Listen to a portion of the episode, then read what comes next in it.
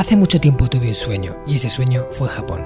Me llamo Marcos Cartagena y quiero darte la bienvenida al Hanasaki Podcast, un lugar donde te hablaré de las enseñanzas más valiosas que he aprendido de la cultura japonesa, mis propias reflexiones sobre la vida y una sección de entrevistas que he titulado Personas con Ikigai, en la que traeré a hombres y mujeres que han encontrado su propósito vital y trabajan cada día para hacerlo realidad. Espero de corazón que disfrutes de los minutos que están por llegar y por último un breve mensaje en japonés que deseo algún día seas capaz de descifrar. Hanamitai ni seichuste saite kudasai. Hola a todos mis apreciados oyentes del Hanasaki Podcast Creyendo con Japón. Season kara iro manabu koto ga te acabo de preguntar en japonés si eres consciente de que hay multitud de cosas que podemos aprender de la naturaleza. En el episodio de hoy vamos a hablar sobre cómo la naturaleza puede ejercer de maestro y de fuente de inspiración. El pilar naturaleza es uno de mis favoritos dentro del sistema Hanasaki, uno de los nueve que nos ayudarán a construir una vida que merezca la pena ser vivida. Voy a poneros varios ejemplos de cómo el ser humano ha observado y aprendido de ella a lo largo de la historia, aunque ya os digo que hay muchísimos más. Mi propósito con este episodio es que despierte en ti la voluntad de estar más atento a lo que te rodea.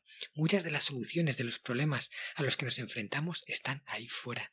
Solo hay que tener los ojos bien abiertos y ser capaz de reflexionar un poco acerca de lo que vemos. Pero antes de empezar con el episodio, me gustaría darte una gran noticia. Después de recibir muchas peticiones al respecto, me he decidido a lanzar mi primer videocurso online basado en las enseñanzas más valiosas extraídas de la cultura japonesa. Lo que he hecho ha sido convertir el programa de mentoría Reinvención Hanajin, en el que acompaño a un grupo de personas para construir una vida próspera basada en los nueve pilares del sistema Hanasaki, en un curso que cualquiera pueda realizar en casa, a su ritmo, las 24 horas del día, 7 días a la semana. Con todos los materiales del programa Hanajin y todo el contenido ampliado que no está en el libro. Al apuntarte también contarás con la posibilidad de ingresar a un grupo privado de Telegram junto con toda una comunidad de personas que comparten contigo la voluntad de construir cada día una vida mejor. De momento todavía no ha salido a la venta y aún no tengo una fecha exacta de lanzamiento, pero ya estoy elaborando una lista de personas interesadas a las que informaré con prioridad y a las que tengo previsto ofrecerles unas condiciones súper especiales para ingresar. Será un curso asequible para cualquiera, no quiero que el dinero sea un problema en esto, y te garantizo que si lo llevas a cabo este curso puede transformar tu vida. Si quieres inscribirte en la lista, envía un email a hola.marcoscartagena.com solicitando que te apuntemos y recibirás información sobre el curso con prioridad. Ahora ya sí, vamos con el episodio.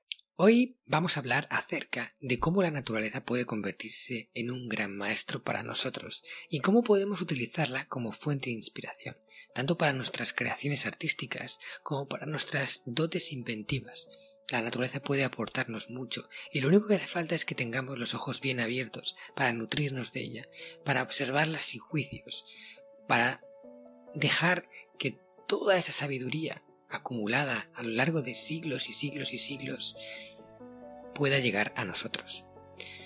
Para empezar con esta parte, en la que te voy a presentar diferentes ejemplos de cómo el ser humano ha aprendido se ha inspirado en la naturaleza a lo largo de los años, quiero leerte un fragmento del libro El sistema Hanasaki, en el cual conté la historia de cómo los ingenieros que estaban encargados de diseñar el tren bala japonés, el Shinkansen, pudieron conseguirlo de la forma más eficiente posible.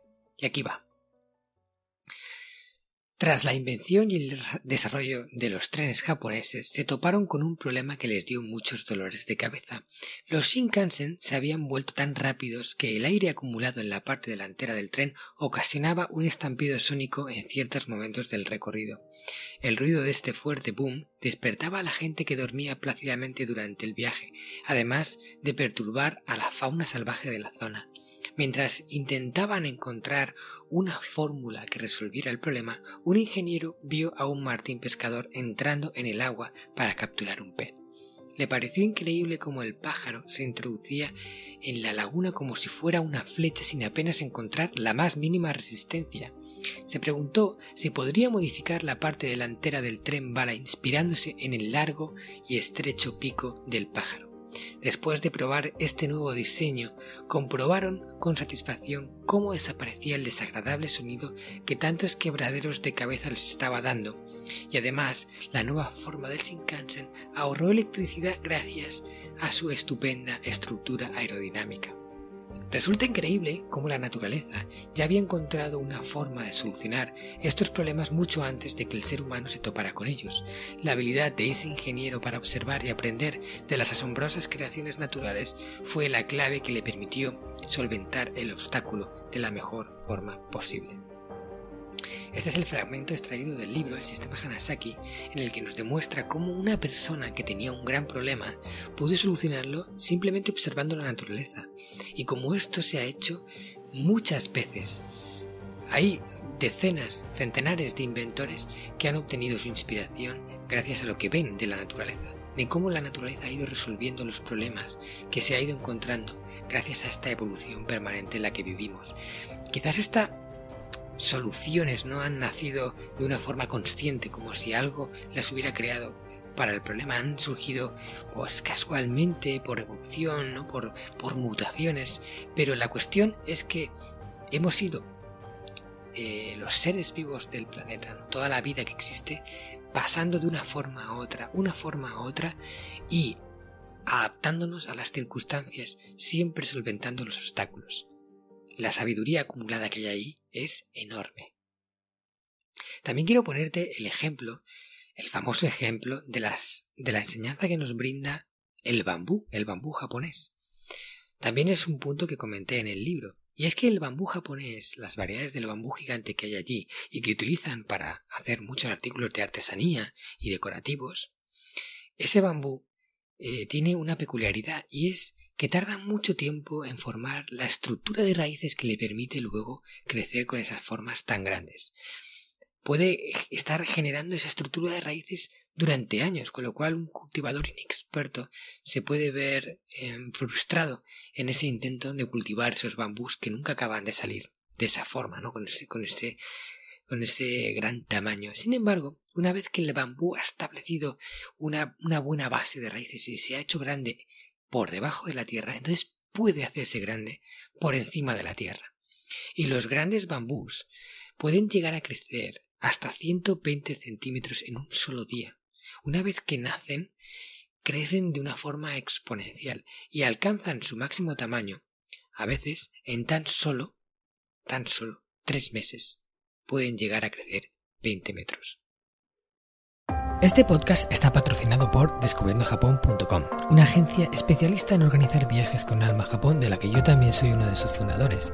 Hemos nacido para dar servicio a todos aquellos que quieran descubrir el país de una forma diferente, con la que poder conectar con su esencia y volver de allí con la sensación de haberlo conocido de verdad viajes con grupos de tamaño reducido, visitas a lugares fuera de las clásicas rutas turísticas y acompañado por uno de los guías del equipo de Descubriendo Japón, un amante de la cultura japonesa que habla el idioma y que te lo mostrará más como un amigo que como un guía a la vieja usanza. Yo soy uno de ellos. ¿A qué esperas para hacer realidad tu sueño? Visítanos en descubriendojapón.com. Por supuesto, no todas las variedades de bambú consiguen estas cifras, pero sí la del bambú gigante. ¿Y esto qué nos enseña? ¿Qué podemos aprender de aquí? Bueno, para empezar, una de las grandes enseñanzas es que para poder crecer rápido por arriba, primero hay que crecer por abajo. Primero hay que enraizar, hay que aprender, hay que formarse, hay que cultivarse y luego podemos crecer hacia arriba, podemos tener éxito, cuando definimos éxito logrando aquello que, queremos en nuestra vida, ¿no? Cumplir nuestros sueños. Pero no podemos sustentar esos objetivos, esas aspiraciones en un árbol que no tiene raíces, que, que no tiene estructura, que a la mínima que venga un vendaval lo va a volcar porque no hay nada que esté ahí bien aferrado. También nos enseña a tener paciencia, a ver cómo ese cultivador ha estado años dejando que el bambú estableciera esa estructura férrea de raíces que luego le permita que cada año saque bambús enormes y crezca a una velocidad enorme, que se convierta en un recurso natural fabuloso porque eh, crece muchísimo, es resistente, es una madera de gran calidad y tiene múltiples usos, muy sostenible, pero para poder llegar a ella hace falta paciencia. Todo esto lo podemos aprender viendo la naturaleza. Solo que tenemos que tener esos ojos bien abiertos para recibir esas enseñanzas. Y hay muchas otras. Ahora os voy a contar una que a mí personalmente me encanta y es los aprendizajes que podemos extraer, por ejemplo, del agua. Algo tan simple como el agua tiene muchas cosas, muchos paralelismos con la vida. Hay uno del que hablaba el gran Bruce Lee. Bruce Lee no era japonés, era chino. Pero para mí, que tenía como algo muy japonés, ¿no? Siempre lo he visto como así, una, una forma de pensar muy parecido a la forma de pensar de los japoneses. Y él, eh, para mí, era una persona sabia dentro de, de, su época y dentro de lo que él predicaba. Y, y cuando creó su propio estilo de Kung Fu, el Jet Kundo, su propia variante basada en el Wing Chun, él lo enseñaba y lo transmitía a la gente y tenía unos, digamos, mensajes muy valiosos que luego se hicieron famosos eh, gracias a las entrevistas, incluso lo utilizaron en alguna de sus películas. Y aquí va uno de ellos. Os lo voy a leer primero en su versión original y luego, para quien no la entienda completamente, la voy a traducir y os voy a explicar el paralelismo que conlleva. Dice así: Don't get set into one form, adapt it and build your own, and let it grow. Be like water. Empty your mind, be formless, sharpless, like water. If you put water into a cup, it becomes the cup. If you put the water into a bottle, it becomes the bottle. If you put into a teapot, it becomes the teapot. Water can flow or it can crash. So be water, my friend. Este mensaje famosísimo que todos hemos escuchado, ¿no? también lo utilizaron en un spot publicitario también muy famoso. Su traducción al español es así. No te establezcas en una forma, adáptala construye la tuya propia y déjala crecer. Sé como el agua. Vacía tu mente, sea amorfo y moldeable, como el agua. Si pones el agua en una taza, ésta se convertirá en la taza. Si pones agua en una botella, se convertirá en la botella. Si pones agua en una tetera, se convertirá en la tetera. El agua puede fluir, puede chocar. Sé agua, amigo mío. Es la enseñanza del agua que fluye y se adapta. Siempre llega a donde se propone. El agua puede eh, ser dura, ser fuerte, puede destruir o puede ser suave y gentil. Puede adaptarse a la forma de una botella o puede ser un jarrón o puede ser lo que sea, porque entre donde entre se convierte en la forma. Esta enseñanza la transmitía él a sus alumnos de artes marciales para que no fueran rígidos a la hora de adaptar el Jeet Kune a su propio estilo, a su propia forma de hacerlo. Decían que no fueran rígidos, que dejaran que, que, se hicieran uno con ese arte marcial, como el agua. Y es que además el agua también tiene esa enseñanza de que ella siempre llega a donde se propone fluye, se filtra por los pequeños recovecos, va entrando aquí y allá, encuentra un obstáculo y lo rodea, pero continúa con la misma dirección, siempre hacia abajo, siempre buscando la forma de abrirse camino. Y pocas cosas pueden retener al agua. Quizás la pueden retener un tiempo hasta que el agua se acumula y luego desborda, y es prácticamente imparable. También aquí hay otra enseñanza que cuando te topas con un obstáculo, no te choques con él y te quedes bloqueado frente a él dándote cocotazos contra quizás una pared de hormigón. Encuentra la forma de, de rodearla, de pasarla, de saltarla y fluir en el camino. Crea tu propio plan, el plan para conseguir algo, pero luego adáptate conforme la situación va cambiando. No te cierres a las cosas. Mantén la mente abierta y sé capaz de fluir con la vida. Esta es otra de las enseñanzas que el agua tiene. Luego hay otra, por ejemplo, que habla del junco. Los juncos que crecen en, las lagunas que crecen en, los pantanos El junco es una planta que siempre persiste. Pase lo que pase, el junco está ahí. Porque aunque haga mucho viento, por ejemplo, el junco podrá eh, corvarse tanto como el viento haga y luego volverá a ponerse de pie. Y esto nos transmite que, una vez más, necesitamos aplicar esa flexibilidad. Es como el bambú también, ¿no? El bambú puede ser muy duro, pero también blando, y se puede corvar. Puede llegar incluso a tocar el suelo, porque a lo mejor tenga mucho peso en la punta, en, las ramas de nieve que le ha caído, y llega a combarse a tocar el suelo, y luego cuando la nube se deshace, vuelve a ponerse recto. Y es esa dureza por un lado y flexibilidad por otro.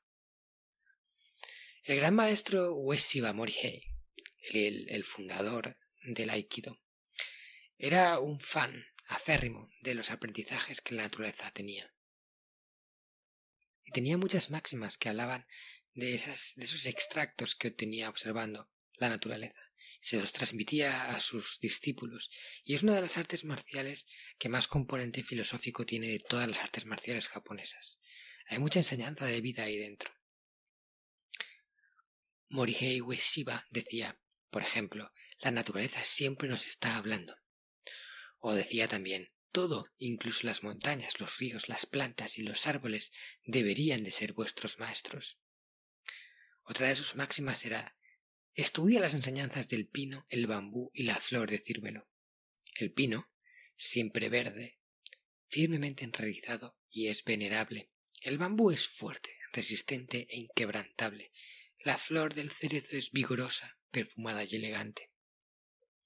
Otra máxima de Morihei Ueshiba era Estudia cómo el agua fluye en el cauce de un río, suavemente y libre entre las rocas. Como ves, hay muchas cosas que podemos aprender, muchos paralelismos que podemos hacer. Hay otro que también me encanta que es el reflejo solo se ve en las aguas cristalinas y tranquilas. ¿vale? Cuando las aguas están turbias, cuando todo está eh, en movimiento y cuando no hay una estabilidad, es difícil ver el reflejo de las cosas que están ahí. Cuando queremos ver las cosas claras, primero tenemos que ser capaces de calmar las aguas, de calmar nuestro espíritu, de calmar nuestro estado de ánimo, y entonces la evidencia se hace palpable. Los reflejos empiezan a verse porque las aguas están tranquilas. Y por último, un proverbio japonés, también basado en la naturaleza, que dice Sarumo kikara ochiru, y significa hasta los monos se caen de los árboles. Y hace referencia a que todos podemos equivocarnos, incluso los monos, que son tan expertos en ir saltando de un árbol al otro, que están diseñados para eso, y que lo hacen como si fuera respirar, que no les cuesta nada, incluso ellos, de vez en cuando, pocas veces, pero de vez en cuando, también caen. Y esto nos ayuda a entender que eh, generalmente tenemos muy estigmatizado el error y tendemos a exigirnos mucho a nosotros mismos. Y pensar en esto quizás nos aporte un poquito de luz al respecto, porque hasta los monos se caen de los árboles. Si ellos se caen, ¿cómo no me voy a caer yo? Lo importante no es que te caigas o no te caigas del árbol, es que trates de aprender qué es lo que te ha hecho caer del árbol. Y esto, por ejemplo, es algo que sí hacen bien los monos, y van aprendiendo y mejorando, llegando a un punto en el que se convierten en auténticos maestros, porque se fijan en las cosas que no hacen bien para no repetirlas. Y nosotros podemos hacer lo mismo. Podemos cometer un error detrás de otro y no aprender la lección, o podemos pararnos, pensar qué es lo que ha sucedido, intentar no volver a repetirlo la próxima vez, pero no castigarnos por ello, porque hasta los monos se caen de los árboles. Hasta aquí con el episodio de hoy. Espero que te haya gustado estas reflexiones en las que hemos hablado de la naturaleza, que hay muchísimas más. Seguro que tú conoces alguna que podría ir en este podcast y hubiera quedado genial ponerla. Pero no se pueden incluir todas porque estaríamos aquí horas y horas hablando de estas enseñanzas e inspiraciones que podemos obtener de la madre naturaleza.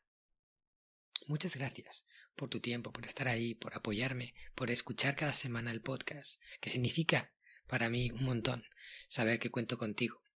También quiero decirte que si te ha gustado este episodio, puedas recomendarlo por lo menos a una persona, ¿no? Que pienses en tu mente una persona que creas que esto le va a gustar. Esa amante o amante de la de, la naturaleza que, que, además se conecta mucho con estos contenidos, pues compártelo, envíaselo por WhatsApp, por email, por Facebook, por la plataforma que quieras, pero mándaselo. También te digo que si te ha gustado la temática del episodio de hoy, te invito a que escuches el episodio número 27, en el que hablo de cómo el Sindin Yoku puede hacerte más sano y feliz. Esta práctica de hacer baños de bosque. Está cargado de información valiosa y muchos de los estudios que respaldan la dinámica. Por último, decirte que eh, si me escuchas en Spotify, ahora puedes valorar el podcast y ponerme unas estrellitas, que me vienen genial para llegar a más personas. Solo tienes que entrar en el canal del podcast y debajo de la portada, arriba del todo debajo de la portada, podrás poner eh, las estrellas que consideras que se merece este podcast. Espero que sean cinco. Ojalá que sí. Ahora ya sí me despido. Iso ni no sea este, tanoshikata, sayonara minasan. ¿Qué tal? ¿Te ha gustado el contenido de hoy? Si es así, te estaría súper agradecido si pudieras ponerme una reseña positiva en Apple Podcasts, Evox o la plataforma que utilices de forma habitual. Esto me va a ayudar a hacer llegar a más personas un contenido que realmente creo que es valioso.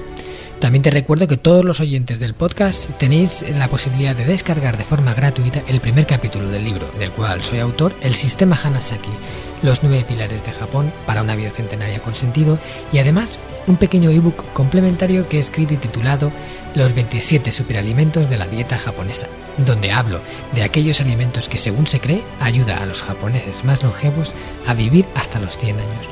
Puedes descargar estos dos obsequios en marcoscartagena.com barra. Nos vemos en el próximo podcast y como dirían en japonés, mata kondo, soremade o genki.